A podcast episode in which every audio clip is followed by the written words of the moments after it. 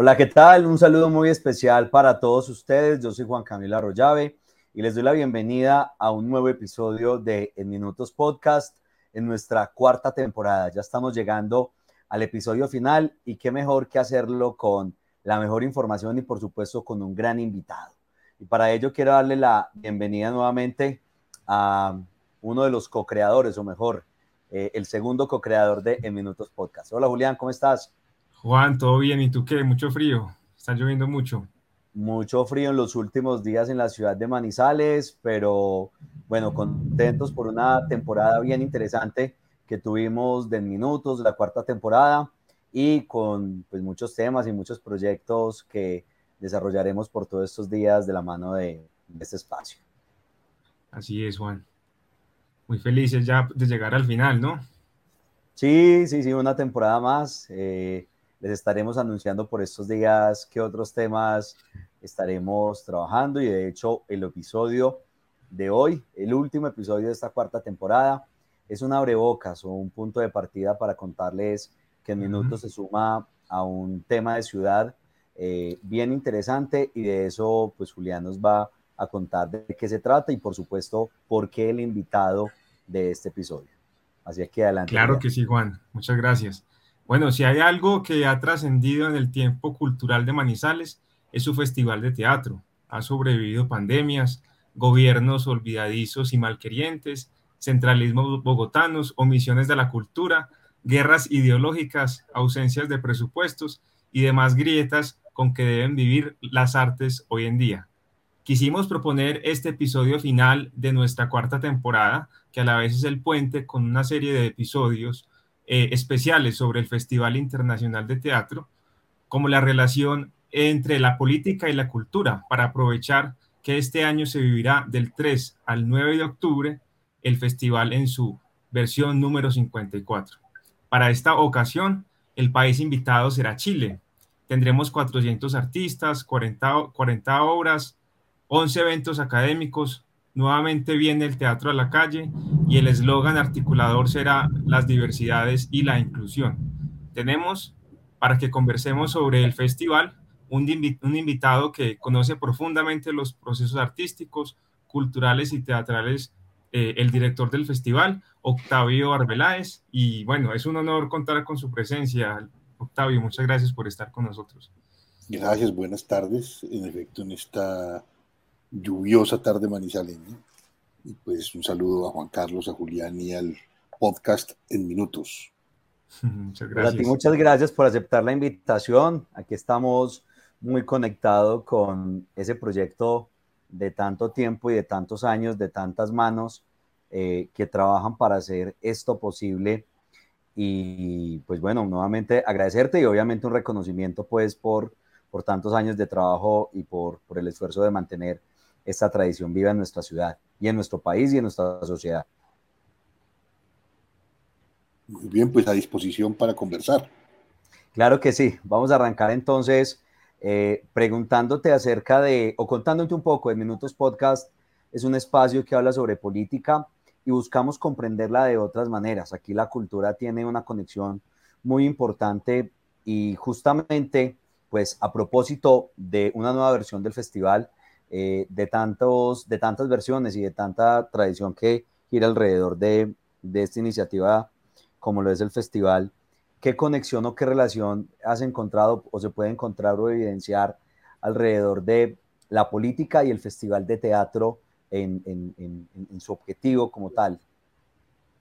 Bueno, en realidad el festival nace al calor de la política en los años 70, es decir, cuando el festival es un poco testigo de su tiempo. Entonces, en los años 70 del siglo pasado, los movimientos políticos de los jóvenes del continente, que eran emergentes e insurgentes, tenían un poco el reflejo de mayo del 68 francés y en Latinoamérica, de la masacre de Tlatelolco hasta pasar por todos esos movimientos de los, años, de los inicios de la década del 70, en, Latinoamérica en general, que había una gran movida, pero no pueden ustedes olvidar que Colombia era una isla en el continente en la medida en que todos los demás países vivían en dictadura y Colombia en una democracia. Entonces, era un momento muy curioso y muy extraño el que una ciudad de los Andes colombianos,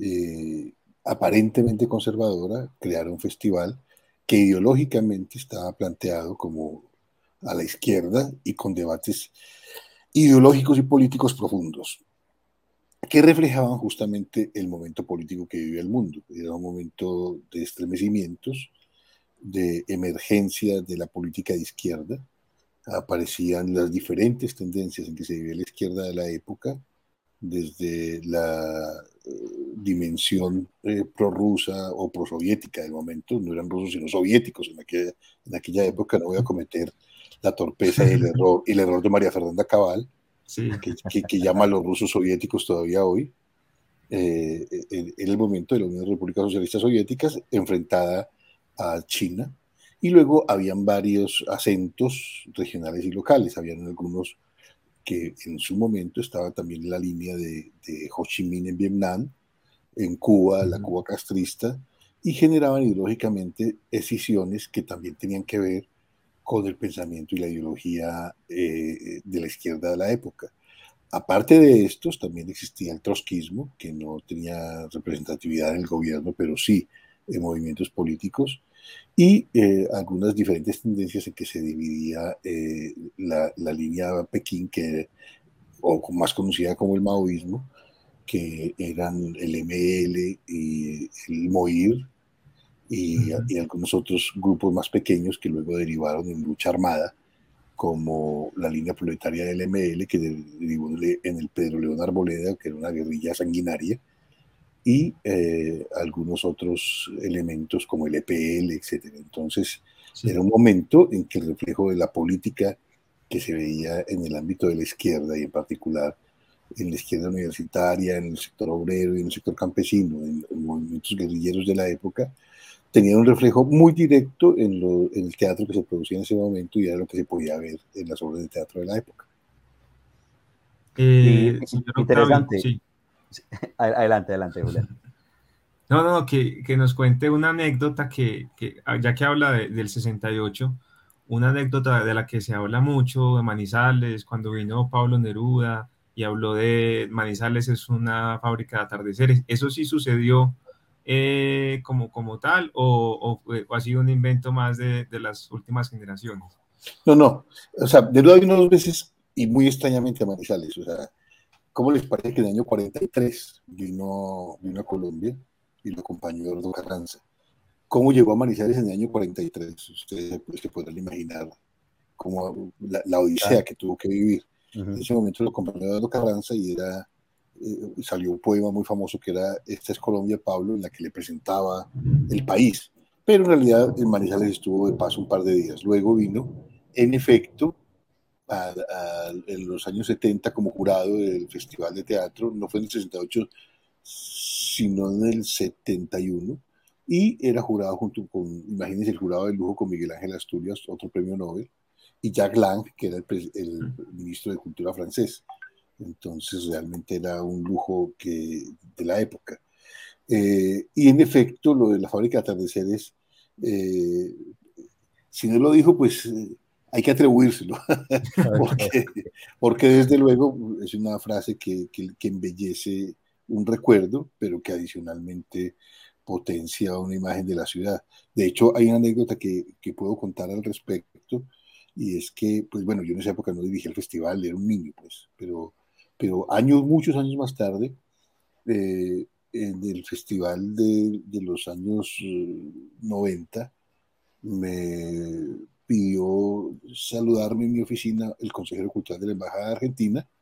Yo pues andaba muy atareado, lo atendí de una manera rápida, le dije que bienvenido, le entregué boletas para que fuera al festival, lo saludé y me despedí. Fin de la historia y creo que incluso fui un poquito antipático con el señor. Eh, como una semana más tarde, terminado el festival, recibí llamada de, de, este, de este caballero. Y yo dije, pero bueno, a ver, ¿qué, qué habrá pasado a este señor? Y me llama y me dice, mire, yo, perdone que lo moleste, yo, yo, lo llamo a usted porque es la única persona de Manizales que yo conozco. Eh, yo he sido diplomático de carrera durante más de 40 años.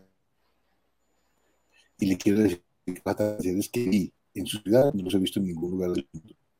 De manera que sí. Neruda y a él lo emocionó mucho porque a él también le parecía. Que... Bueno, creo que estamos experimentando dificultades con la conexión. Julián, es mi impresión. Sí, sí. Sí. sí bueno, pues, pues esperemos que, que, Octavio ah, vuelva como a retomar. Sí, está un poco difícil el clima. Está lloviendo no... hoy. Sí. Esperemos que llueva hoy, que no llueva la otra semana, pues por lo menos.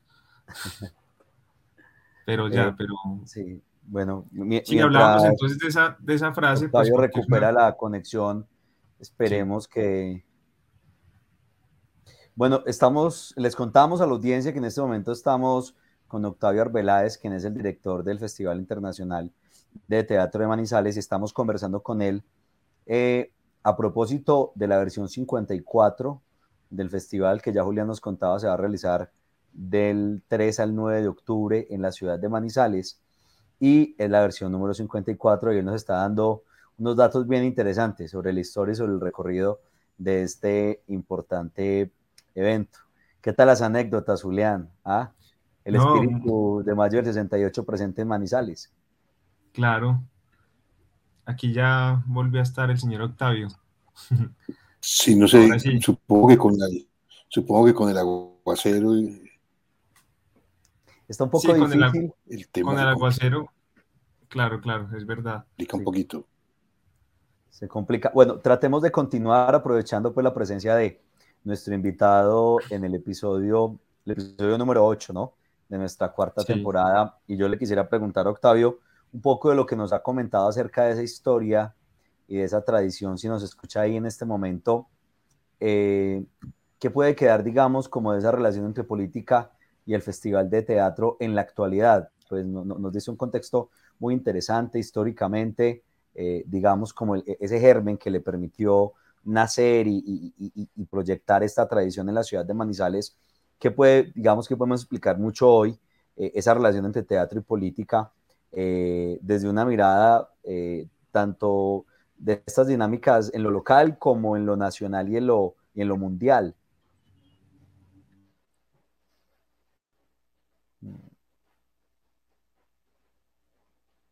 Bueno, creo que está un poco Sí. difícil. Ahí estás. Perdóname, pero se, se cortó la, la- Sí, se entrecortó la conversación y no, no, no, no terminé de escuchar bien la, la llamada.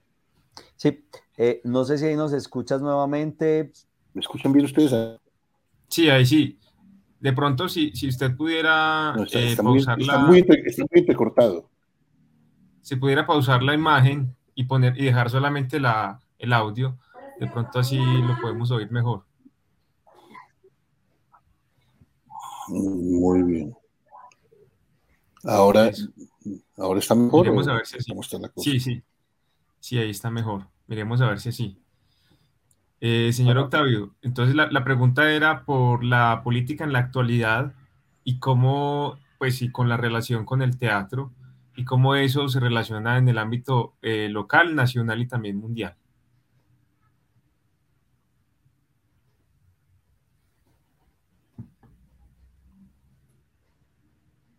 No, Nos no oye, ¿no? Juan, pregunta tú a ver. Eh, Hola, hola, hola. Octavio, ¿nos escucha en este vez. momento? Ahí nos escucha. Octavio, ¿nos escucha en este momento? Bueno, creo que está un poco difícil la comunicación. Octavio, ¿nos oye?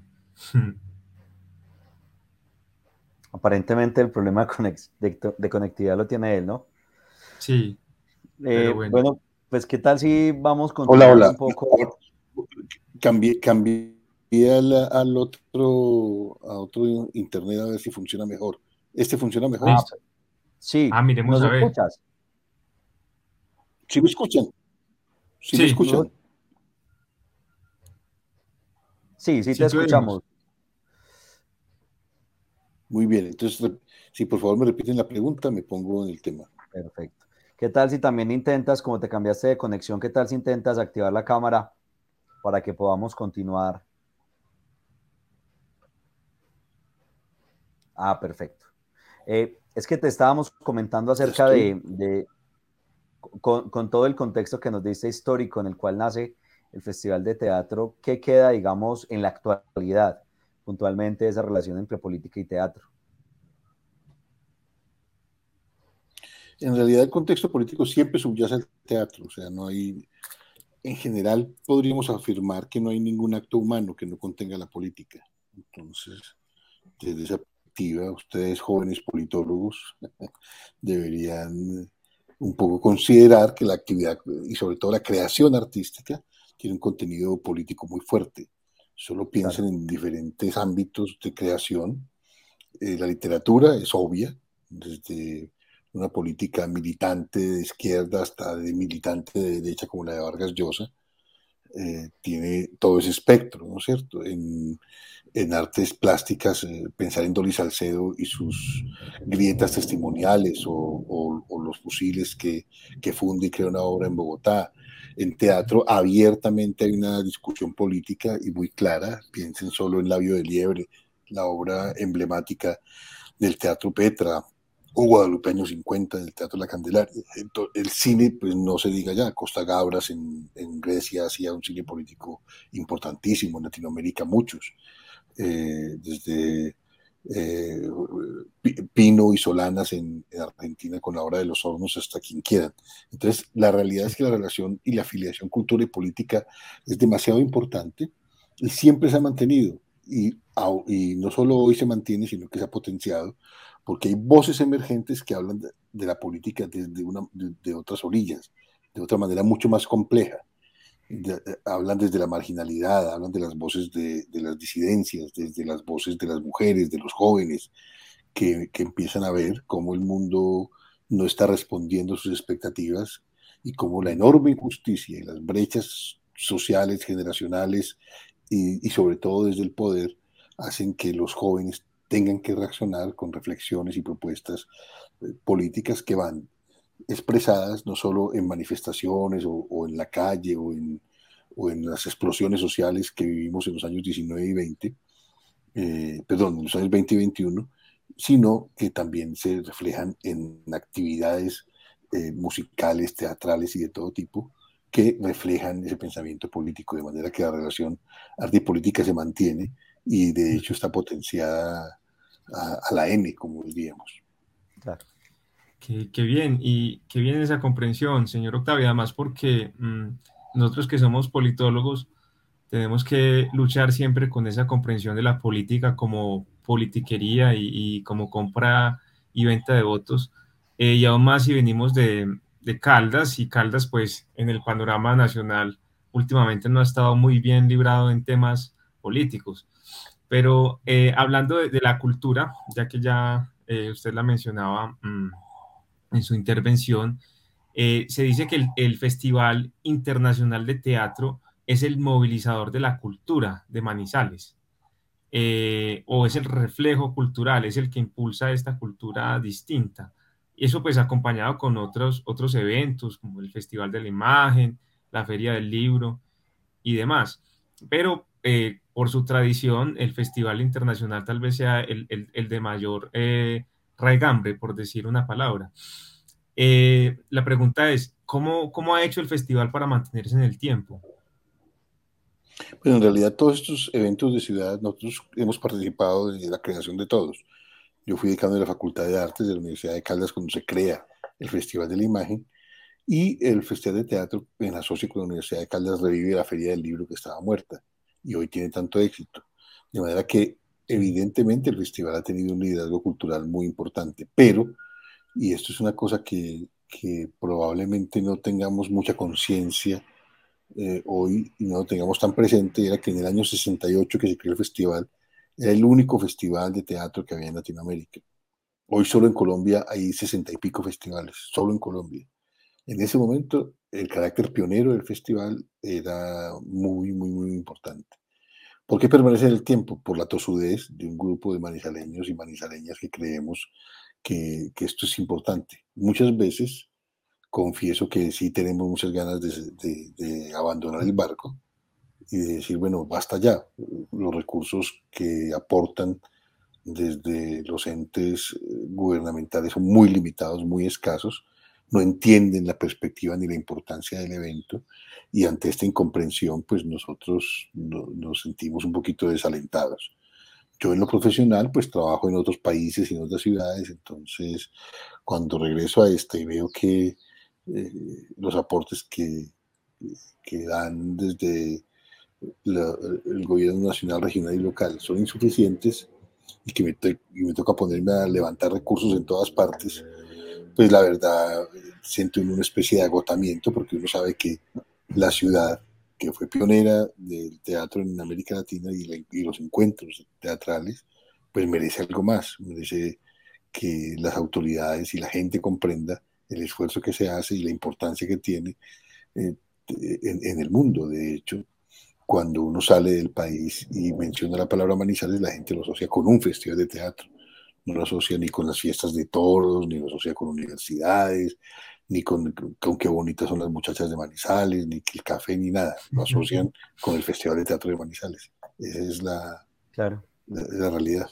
Y, y, ha sido un esfuerzo muy grande. Justamente te queríamos preguntar por eh, cuál es tu visión acerca de el panorama cultural actual en Manizales y en Caldas eh, pero también lo quisiera conectar, pues si quisieras agregar algo, porque ya nos acabas de dar una visión del tema. Y eh, digamos, e, e, en este espacio de minutos, cuando tenemos invitados, escritores, académicos, líderes de opinión nacionales, y les preguntamos justamente por, por la perspectiva de la visión que tienen del nuevo gobierno, eh, ¿qué se espera, digamos, en el sector cultural y puntualmente en este sector del teatro? Con la llegada de una nueva ministra, de un nuevo gobierno, quizás un nuevo enfoque, una nueva visión de, de, la política, eh, si se quiere una nueva visión ideológica, eh, pero partamos, digamos, del, del, panorama actual en lo local en materia, de, en materia cultural y cuál es esa visión o esa expectativa quizás que se tenga con, con la llegada de, del nuevo gobierno de Gustavo Petro. Lo primero es que en Manizales y Caldas hay un movimiento cultural muy fuerte Aquí, por ejemplo, en literatura tenemos una enorme fortaleza con escritores de proyección nacional e internacional como Octavio Escobar, como Orlando Mejía Rivera, como Flores Zapata, como Antonio María Flores, para solo mencionar esos cuatro, que son pues como más cercanos a, mí generacionalmente. Eh, en creación eh, escénica también hay festivales importantes, hay un núcleo importante de, grupos de teatro, en música, en todo, es decir, en todo hay una eh, evidente efervescencia. Yo creo que Manizales es una de las ciudades intermedias más interesantes para vivir porque hay alternativas para el ocio. Tenemos festivales de jazz, de música clásica, tenemos el festival de teatro, tenemos feria de libro y durante todo el año tenemos muchas actividades que convocan a la gente. Festival de cine, varios festivales de música que van desde el rock hasta la clásica. Es decir, realmente es una ciudad bastante entretenida. Cuando yo era, cuando yo era un joven profesional, me invitaron a, trabajar en una universidad de, en, Tunja. Y yo, eh, yo que vengo del ámbito académico, pues les pregunté que, que bueno, y que, que, me parecía como un poquito difícil de trabajar en una ciudad como esa y tal. Me dijo, no te preocupes, que pagan muy bien porque pagan prima de aburrimiento. entonces, entonces yo, yo, les decía que era que vivir en Manizales tenía muchas alternativas mm. eh, y, que es una ciudad entretenida y, muy movida. Ahora, respecto a, la coyuntura actual que me parece muy interesante, el gobierno Petro en la ciudad de Bogotá hizo una fuerte inversión en materia económica y en la cultura, porque es que el grave problema es que todos hablan de cultura, pero todos creen que la gente que trabaja en la actividad cultural eh, vive de, de maná que cae del cielo, pues yo no sé de qué. Es decir, eh, quién sabe de qué vivirán estos, pero que sigan haciendo. Entonces, un requisito sine qua non es el que hayan aportes económicos a la cultura. Entonces, cuando él nombra a Patricia Ariza, una vieja conocida de Manizales y, y conocida personal, sabemos que Patricia va a luchar denodadamente por un incremento en el presupuesto. Está, todavía estamos en un momento muy complejo porque aparentemente el ministro de Hacienda estaba desmontando todos los incentivos fiscales que le han dado algún sustento a ciertos sectores de la cultura, sobre todo las industrias creativas, en particular el sector libro, por ejemplo, tiene las leyes más antiguas de Iberoamérica, si no la que más, eh, porque, eh, eh, contrario a lo que todos dicen en la prensa, porque no investigan, esto hace como, dicen hace 30 años, no, no, no, señores, esto existe desde mediados del siglo pasado por una, por una congresista pionera del Partido Liberal que se llamaba Esmeralda Arboleda. ella, impulsa una ley del libro y la desgrabación de, de los impuestos al, al, al, libro propiamente dicho. Eh, el otro aspecto era el, cine. El cine tiene una ley más reciente, de, los, últimos 20, de los últimos 20 años, pero ahora se ve una gran producción cinematográfica y se refleja en evolución de calidad con premios de todo tipo en todos los festivales internacionales y con una gran representación. Incluso hay un, un número importante de directoras cinematográficas emergentes que aparecen en la escena y que en el mundo están brillando. Entonces esas leyes han estimulado, pero el ministro Campo, evidentemente con, con criterio técnico, habla de, de, que han generado algún tipo de evasión. Hay otra ley que es la ley del espectáculo público que se ha concentrado en el eje Bogotá-Medellín-Cali, en la redistribución de los ingresos. Y finalmente hay una, una ley, la famosa ley de la economía naranja, que realmente no ha funcionado. Entonces, están criticando mucho y están eh, viendo, estamos en momentos críticos porque todavía no han presentado la reforma al Congreso. Hay dos versiones. La primera es que definitivamente lo sacaban y le incrementan el presupuesto del Ministerio de Cultura y la segunda es que no lo sacaban y hacen un incremento muy leve al ministerio y nosotros estamos peleando porque realmente haya dinero para la cultura. Nosotros aspiraríamos a que, en, a que se llegara siquiera, siquiera al 1% del presupuesto del Estado en el sector cultura. ¿Qué esperamos entonces del gobierno Petro? Que una apuesta decidida por la cultura que sea más que simbólica, que, que, no sea el discurso de siempre que la cultura, no sé qué, que la cultura sí sé cuándo, y que la cultura de paz, y patatín y patatán, lo que nosotros necesitamos es que se traduzca, que el cariño se traduzca en dineros para trabajar en la cultura y que los artistas y creadores puedan vivir de su trabajo. Y en lo local, Octavio. En lo local, la verdad, pues siendo totalmente honesto, eh, espero que esto no, no, me traiga represalias, pero en local la, inversión en cultura ha sido francamente marginal. En la, administración anterior, en la de Octavio Cardona, era francamente un engaño. Nos asaltaron en nuestra buena fe. A nosotros, por ejemplo, nos dejaron de pagar el dinero que, que, habían aportado. Eh, nos pidieron un informe, lo presentamos y el dinero desapareció. la alcaldía de Manizales no cumplió su compromiso en el último año de gobierno de Octavio Cardona y además nos disminuyó muchísimo el aporte. En la actual administración tampoco vemos que haya una seriedad y un aporte juicioso en materia cultural, que nosotros creíamos y teníamos la esperanza que un alcalde joven, dinámico, que venía del movimiento ecologista, que dialoga tanto con el movimiento cultural, le hubiese dado prioridad y lamentablemente hasta la fecha no hemos visto que la cultura tenga un papel protagónico en la actual administración de Manizales. Bueno, pues lástima. Y además es que obras son amores, eh, como dice por ahí el eslogan popular. y si no estoy mal, él, hablando pues en términos nacionales, mm, en lo que fue el periodo del presidente Duque, el ministerio que recibió menos dinero fue el de cultura. Eh, el, menor presupuesto. Bueno, y también lo que vemos aquí en Caldas y en Manizales, bueno, en Manizales, que ni siquiera hay una secretaría, ni siquiera hay una secretaría de cultura.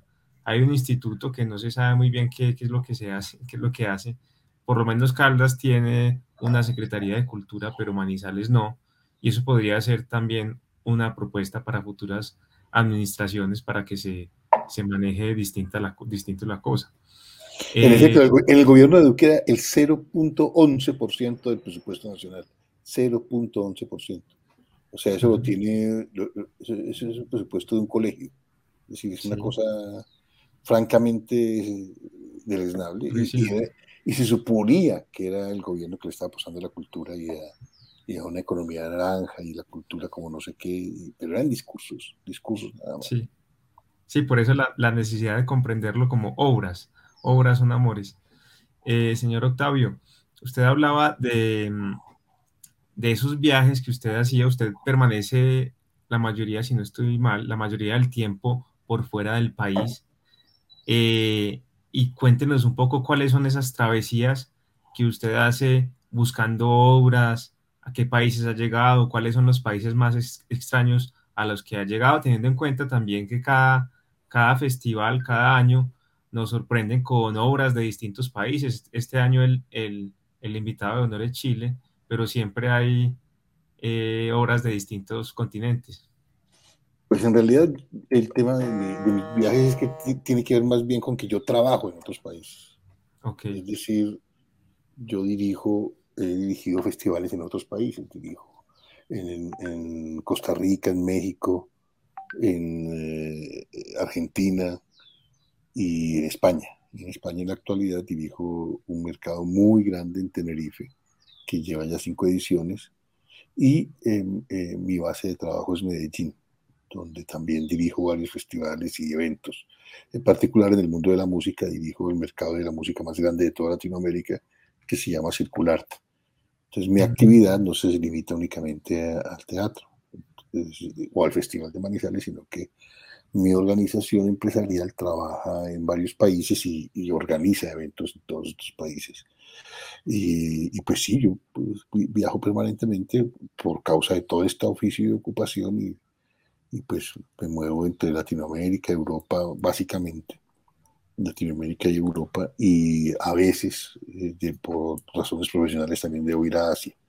Entonces, bueno, y últimamente con el último proyecto de, de mapas en Tenerife también trabajo con algunos países africanos. Entonces, eso es donde yo más me muevo. Interesante. Bueno, muy interesante y yo creo que todo esto hace parte de todo ese bagaje y ese recorrido que cada año busca el festival presentarle, eh, pues, digamos, a la, a la sociedad, pues Manizales como sede, pero pues esto es un evento con alcance nacional e internacional. Eh, Octavio, no sé, contarle un poco también a, a, los, a, los, a la audiencia de Minutos Podcast eh, lo bueno, lo interesante, lo, lo, lo, lo, lo que no se deberían de perder los asistentes a esta versión 54 que arranca del 3 al 9 de octubre.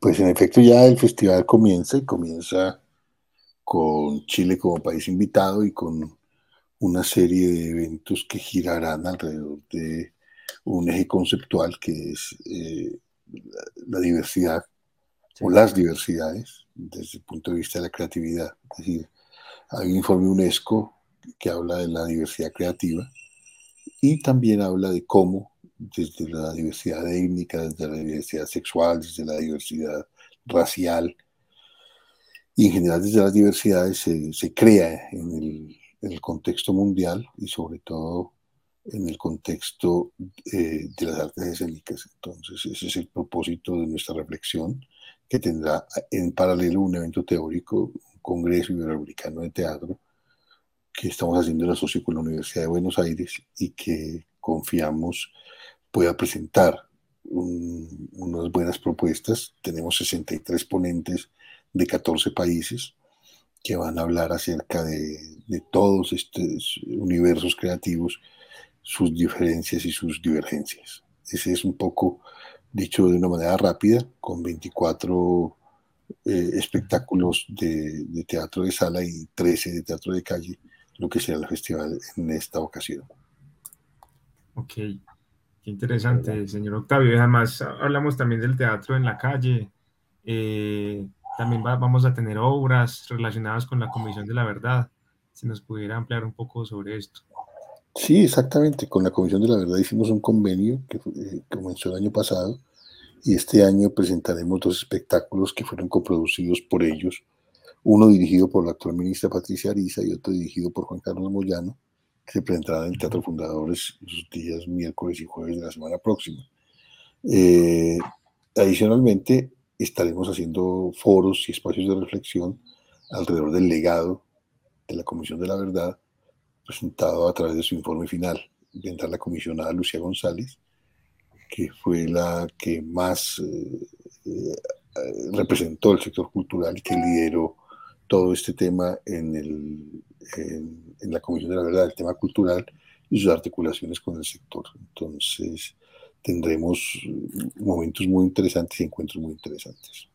Bueno, pues muchas gracias. Yo creo que este es un espacio muy interesante que Manizales eh, como ciudad y como sociedad debería de seguir conservando.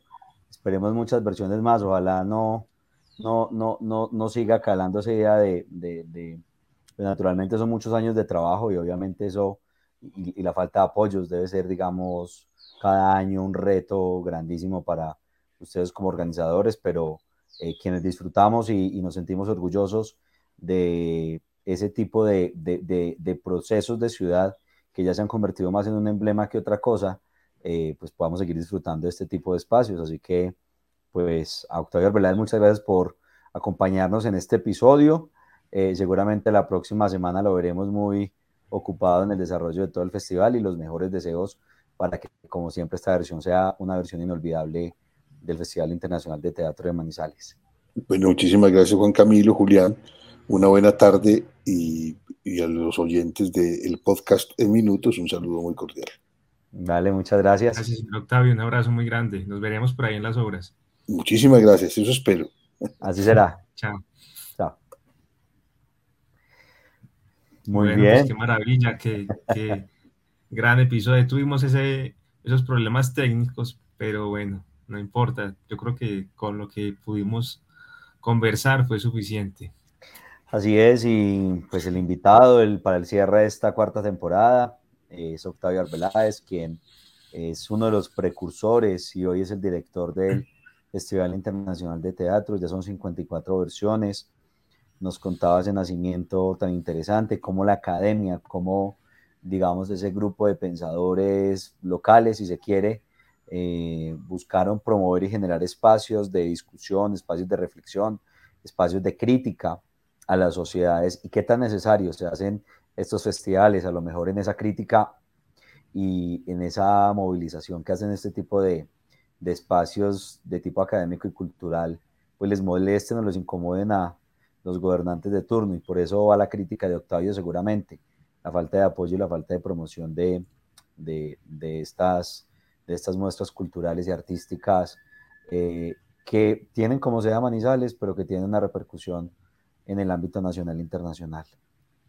Sí, es, algo preocupante, pero al, mismo tiempo es esperanzador toda esta fuerza que, trae el señor Octavio Arbeláez y también todo su equipo eh, para sacar adelante el, teatro, ¿cierto? Yo, yo conozco varias personas que están ahí en ese equipo que más allá de gobernantes de turno son capaces de, de trascender y, bueno, pues nos, nos, regalan este espacio tan maravilloso para la cultura y, siempre la cultura reflexionada trasciende eh, los muros políticos, ¿no? Y, y, los prejuicios políticos también. En este caso tenemos muchas obras muy interesantes que vienen eh, marcando tendencia a nivel internacional.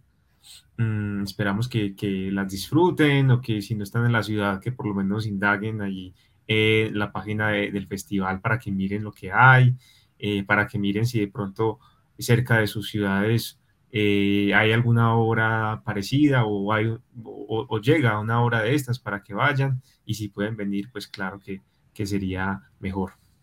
No le alcanzamos a hablar con Octavio.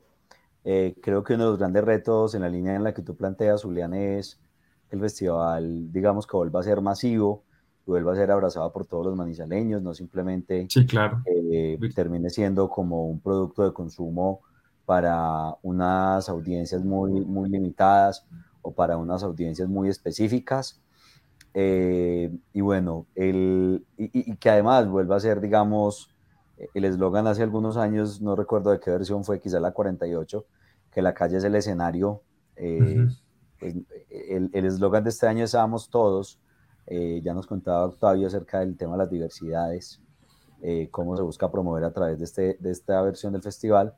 Eh, pero bueno, que los ciudadanos estén muy atentos a las muestras de teatro callejero, los que tengan la posibilidad de poder asistir a las salas, esto más allá de, una, de un gasto, es una inversión y es un apoyo también a las muestras culturales locales.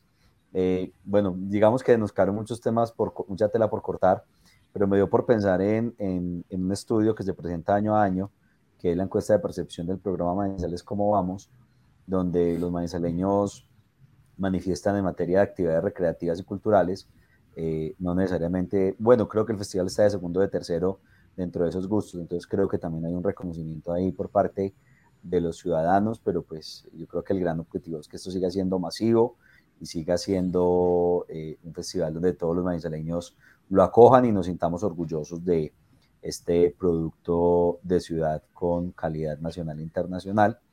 Y ustedes se preguntarán por qué estamos hablando de festival de teatro. Yo creo que Julián nos puede contar.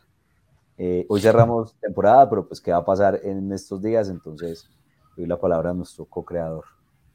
no, eso, ya que lo decíamos al principio un poco, vamos a hacer un especial eh, con, relación al festival de teatro, vamos a hacer, vamos a estar eh, contándoles cómo nos fue en las obras, eh, reportando desde las obras, intentando recoger las opiniones de la gente, de algunos directores, de algunos actores, de pronto con, los que podamos hablar.